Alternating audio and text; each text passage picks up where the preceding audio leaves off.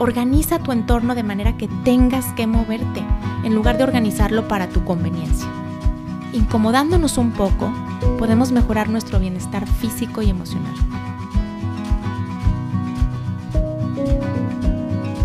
Hola, bienvenidos al podcast Bienestar Conciencia. Soy Nicole Fuentes. ¿Te has puesto a pensar en la importancia que tiene tu estado de salud en tu sensación de felicidad? Tendemos a tratar a la mente y al cuerpo como entes separados, a pesar de que comparten el mismo contenedor.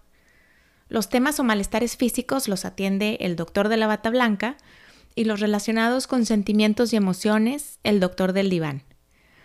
Este enfoque no es suficiente para explicar la realidad de lo que sucede con la mayoría de nosotros. El cuerpo y la mente interactúan. Y la ciencia muestra que nuestros pensamientos afectan cómo nos sentimos físicamente y cómo nos sentimos físicamente afecta cómo pensamos. Es un proceso que se retroalimenta. La salud y la felicidad van de la mano. Quizá es obvio, pero es difícil ser feliz si te sientes cansado o enfermo. Es difícil ser feliz si no tienes la energía para hacer lo que tienes que hacer. Tenemos que cuidar nuestro cuerpo para sentirnos bien. Me gusta andar en bici y también hacer analogías de bicicleta. Entonces, para que mi bici pueda estar en buenas condiciones y pueda rodar durante muchos años, su maquinaria requiere de mantenimiento. Algo parecido sucede con nuestro cuerpo. Con el uso y con el paso del tiempo las cadenas se desalinean, los frenos se desgastan y van apareciendo rayones en la pintura. Requiere de cuidados para mantenerse en buena forma y visitas al taller cada cierto tiempo. La falta de uso no le sienta bien, se oxida, se cubre de polvo y se le desinflan las llantas. Con el paso de los años, cualquier equipo o instrumento deportivo irá necesitando de algunos ajustes y cambios, pues lo que antes funcionaba de pronto comienza a dar problemas.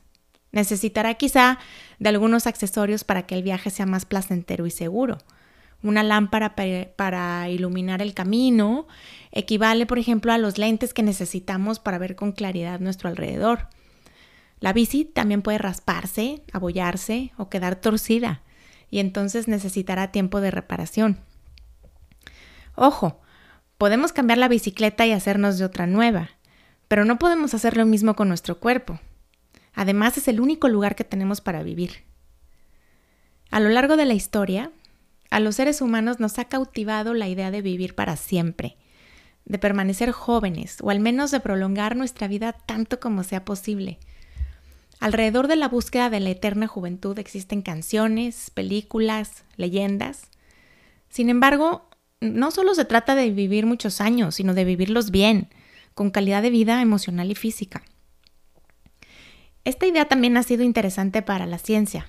Dan Buettner y un grupo de investigadores de National Geographic decidieron explorar cómo retrasar el envejecimiento para vivir más y buscaron en comunidades en el mundo donde las personas viven más tiempo. Zonas donde el porcentaje de individuos que rebasa los 100 años es mayor al resto del mundo. Encontraron cinco lugares o zonas azules donde la gente vive en promedio 10 años más. Tiempo extra de mejor calidad, con más vitalidad, felicidad y sentido de propósito. Estas zonas azules son Nicoya en Costa Rica, Okinawa en Japón, Icaria en Grecia, Sardinia en Italia y Loma Linda en California. ¿Qué es diferente en estas zonas? Una de las primeras explicaciones que saltan a la mente es que este fenómeno responde a un tema genético.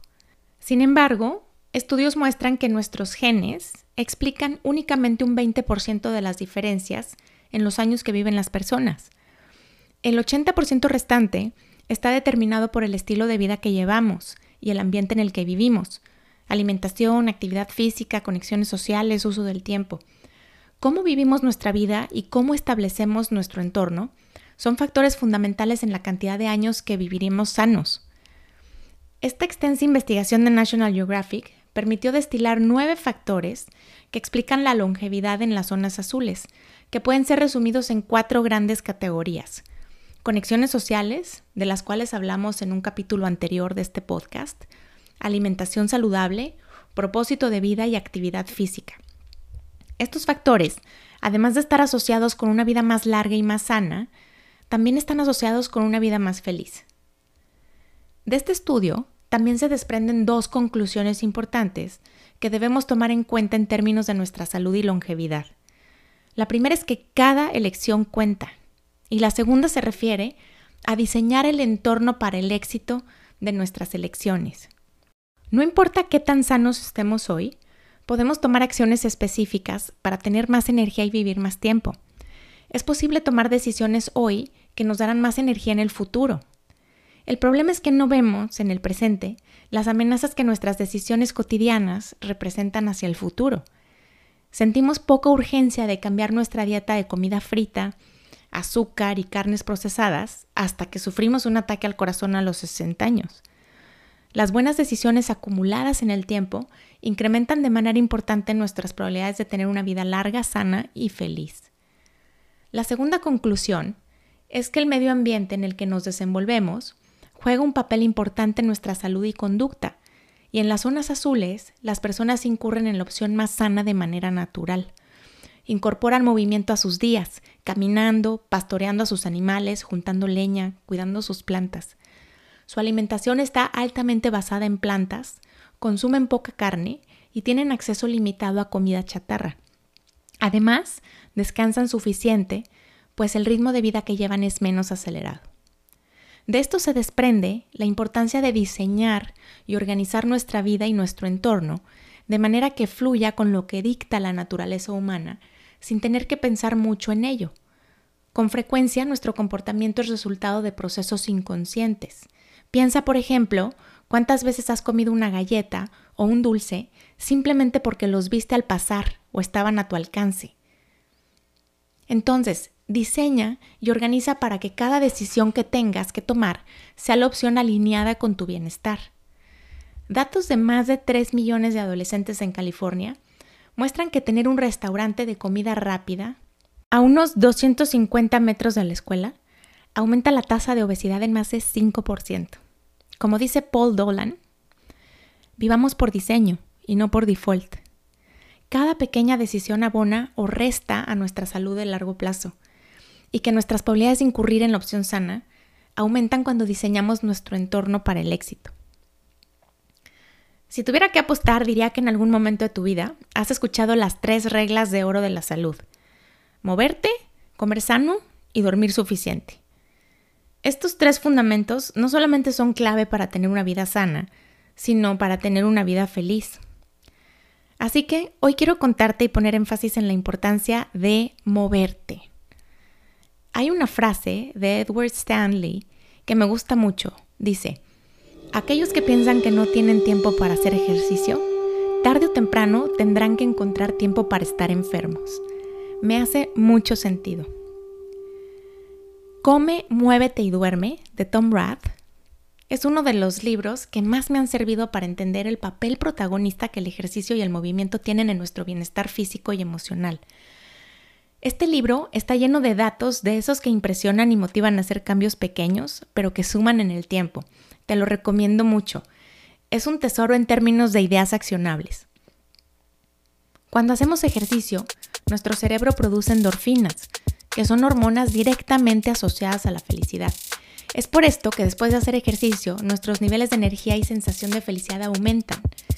Y en el largo plazo, la actividad física tiene beneficios psicológicos y físicos sorprendentes.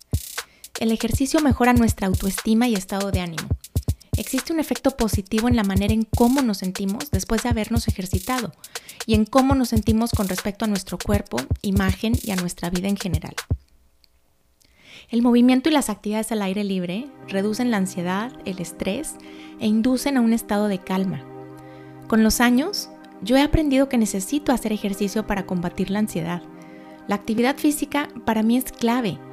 Es clave para mantener la calma o recuperarla cuando se me escapa. Sé que si me siento impaciente, intolerante, confundida, miedosa, asustada o abrumada, tengo que salir a correr o subirme a la bicicleta.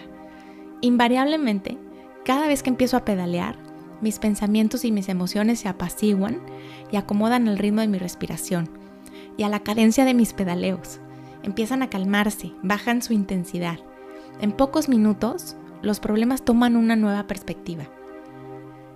El ejercicio también promueve nuestro funcionamiento cognitivo. mejora nuestra habilidad para concentrarnos e incentiva la creatividad y la memoria. Algunas de mis mejores ideas me han encontrado sobre ruedas o corriendo. Mi capacidad para ordenar conceptos o visualizar alternativas mejora considerablemente cuando estoy haciendo ejercicio. Tan es así que de unos años para acá me aseguro de llevar conmigo algo donde escribir y anotar las ideas que aparecen cuando salgo a andar en bicicleta.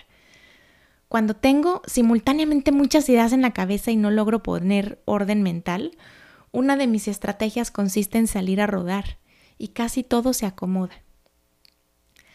La actividad física tiene también muchos beneficios. Alivia el estrés, baja la presión arterial, reduce el colesterol, disminuye nuestro riesgo de desarrollar enfermedades crónicas como diabetes y cáncer, fortalece nuestro sistema inmunológico. Entonces no nos enfermamos em, tanto o cuando nos enfermamos nos recuperamos más rápido. Además, nos hace vernos mejor y mejora nuestra vida sexual. Por si fuera poco, no tiene efectos secundarios, es legal y es gratis. El ejercicio es como una píldora mágica que todavía no ha sido embotellada.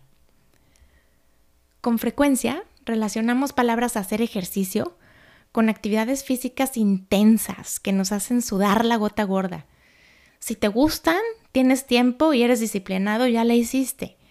Pero si no es tu caso, encontrar la manera de aumentar tu nivel de movimiento físico y agregarle acción a tu rutina es una buena idea. Quizá una caminata al final del día o por la mañana, evitar el elevador del edificio o cualquier actividad que puedas integrar a tu estilo de vida. Aquí tienes una pregunta. ¿Cuántas horas al día estás sentado o sentada? Hoy en día pasamos en promedio más tiempo sentados que durmiendo. Lo siguiente que voy a describirte aplica en el mundo pre-pandemia. Despertamos en la mañana y nos sentamos a tomar café leyendo noticias o revisando el teléfono. Luego nos sentamos en el carro para ir al trabajo y aquí el tiempo de traslado puede estar entre media hora y tres horas. En la oficina estamos sentados entre 8 y 10 horas. La oficina móvil de las mamás también cuenta. Sentados manejamos de regreso a casa, a donde llegamos a relajarnos, sentados, viendo la televisión. Nuestros hijos también pasan muchas horas en una silla en el colegio o en un sillón viendo televisión o derretidos en la cama usando aparatos electrónicos. La situación en el mundo COVID nos ha reducido el campo de acción. Ahora estamos limitados a nuestra casa. Estamos pasando todavía más horas sentados, pues ya no tenemos que cambiarnos físicamente de espacios. Nuestros hijos han reemplazado el ejercicio que hacían quizá eh, jugando con el equipo de soccer, básquetbol o voleibol, con horas de sillón o de cama. Y el cuerpo humano no está diseñado para ser sedentario. Nuestros ancestros pasaban la mayor parte del día moviéndose, caminando, cazando, buscando agua, cuidando la tierra, pastoreando. Las labores requerían de más trabajo físico. En cambio, hoy podemos resolver muchas cosas haciendo clic en todo tipo de aparatos electrónicos. Las lavadoras de ropa y los aparatos electrodomésticos han cambiado la manera en que cocinamos y limpiamos. Cada vez podemos hacer más cosas de nuestro teléfono móvil, ordenar comida, pagar cuentas, monitorear la seguridad de lugares y hasta enviarle con una aplicación un, ecocardiograma al doctor. Todo esto hace nuestra vida más fácil, cómoda y eficiente, pero estamos eliminando oportunidades de movimiento y el costo es alto en términos de salud. Dice Tom Rath que estar sentado es la amenaza a la salud más subestimada de nuestros tiempos. Te comparto algunos datos escabrosos que presenta en su libro. Según estudios de la Clínica Mayo, estar sentados es igual de peligroso para el corazón que fumar. Actualmente, la inactividad mata a más personas que el cigarro. Estar sentado más de seis horas al día incrementa, incrementa tu riesgo de morir joven.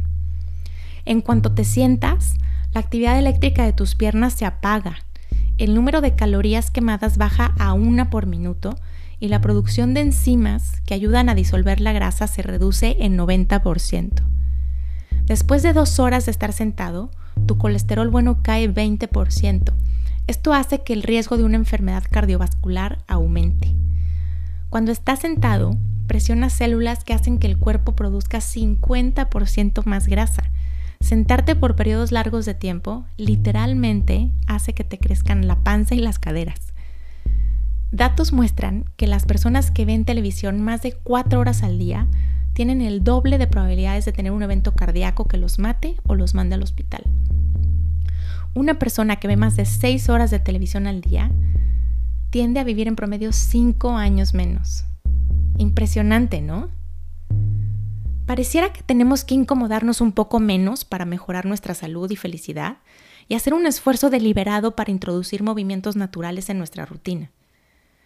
¿Qué podemos hacer? Como ya dijimos previamente, cambios pequeños acumulados en el tiempo tienen la capacidad de transformar nuestras vidas. Estas son algunas ideas. Si tienes que trabajar muchas horas sentado, haz pausas. Toma agua para que al menos tengas que levantarte al baño. Pon una alarma en tu reloj que suene cada 20 minutos y levántate a caminar alrededor de tu oficina, de tu silla, de tu sillón, de tu cocina, de tu sala. Seamos creativos y encontremos tiempo para caminar.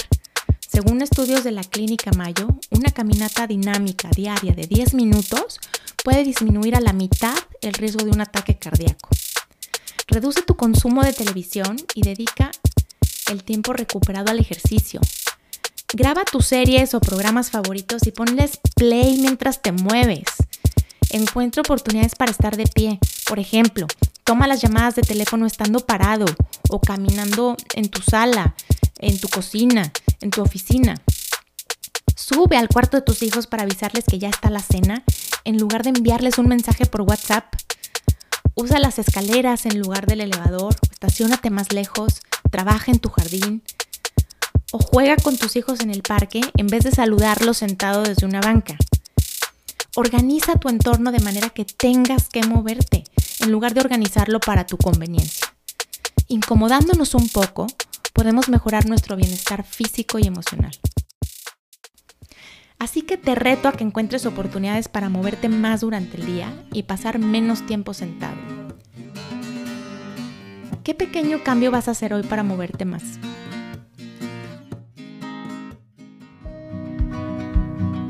Muchas gracias por estar aquí. Te espero en el siguiente capítulo. El podcast de Bienestar Conciencia es una producción de ruidoso.mx.